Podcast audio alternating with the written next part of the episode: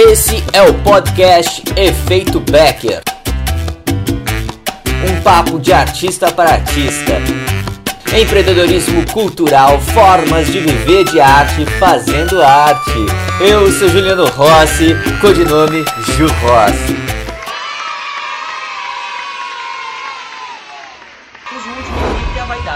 Achar que é a última bolachinha, é a última traquina do pacote, sabe? A última bolachinha do, do pacote. Isso é muito comum no meio artístico. Estamos falando da, desse inimigo que circula a arte, que é a vaidade, o ego. Danado, porque ele, ele prejudica o artista. Quando a vaidade está e você acha que é o melhor de todos, achar-se que é melhor que o outro, isso não te ajuda a expor sua arte. Sabe por quê? Antigamente se era fácil enganar, tá? Hoje, com a internet, isso se cai à tona. Isso não vende, isso não ajuda a vender a sua arte. A vaidade, o ego de se achar, ou oh, isso não te ajuda. A vaidade pega todas essas energias que não te ajudam. Então, cuidado com, com a vaidade de achar que você é o melhor. Acorda cedo, vai trabalhar, estuda. Tenha um pouco mais de cumplicidade, generosidade com o colega. A gente só cresce, e isso vale na vida, porque fazer a arte é autoconhecimento, só cresce se a gente tiver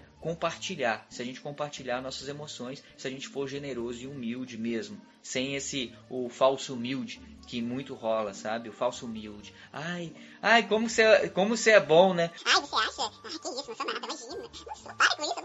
Sabe, o falso humilde. Você não precisa desses elogios para fazer sua arte. Você não precisa isso para ser aprovado. Faça o seu trabalho diário, que é levanta cedo e vai estudar, vai trabalhar, vai se produzir, vai fazer a sua carreira. Todo dia você fizer isso, esses outros inimigos que eu falei aqui, naturalmente eles vão se diluindo no caminho. Quer dizer que vai acabar? Não.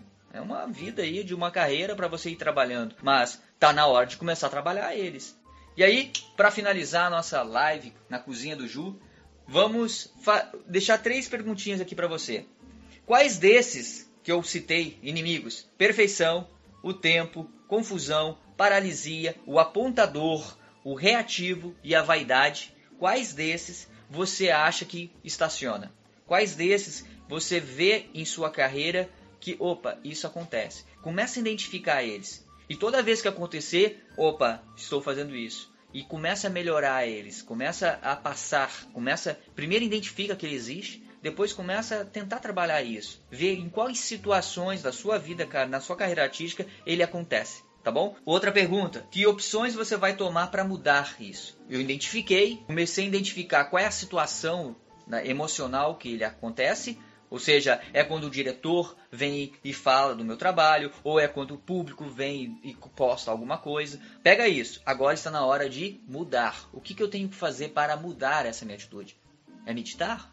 É fazer um processo terapêutico, sei lá, uma, uma, terapia, talvez, talvez. Eu fiz muitas, isso me ajudou. Cada um tem, ah, fazer yoga. Veja quais ferramentas você vai usar para passar, para mudar esse, porque é um hábito, tá? Naturalmente ele acaba se tornando um hábito. E hábito a gente cria e também a gente descria. E aí a última, pegue um, um ídolo, tá? Ou uma ídola que você tem, que se admira, uma personalidade que você admira e tenta ver isso que eu falei, fazer um estudo de caso, ver como é que ele conseguiu, como é que ela conseguiu gerir a sua carreira. E foque. É, é como um amuleto, isso vai te ajudar a direcionar a sua carreira. Espero que tenham gostado, curte aí, é, muito obrigado pela presença de vocês que aparece aqui no, no Stories. Toda vez que eu estou fazendo, eu faço todo dia. Estou gravando simultaneamente também, que vai para o YouTube, vai para o Facebook. Se inscreva lá no grupo Profissão Artista, onde eu vou estar tá colocando tudo isso que a gente está falando. A gente vai poder trocar essa ideia, muito mais tete a tete, poder fazer lives, tá?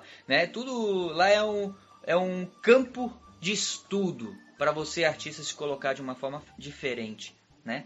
Grande beijo, muito obrigado. Até amanhã estarei aqui novamente com outro assunto. Um beijo, obrigado a cada um de vocês. Joelma, aparece aqui amanhã que a gente troca uma ideia, tá? Um beijo.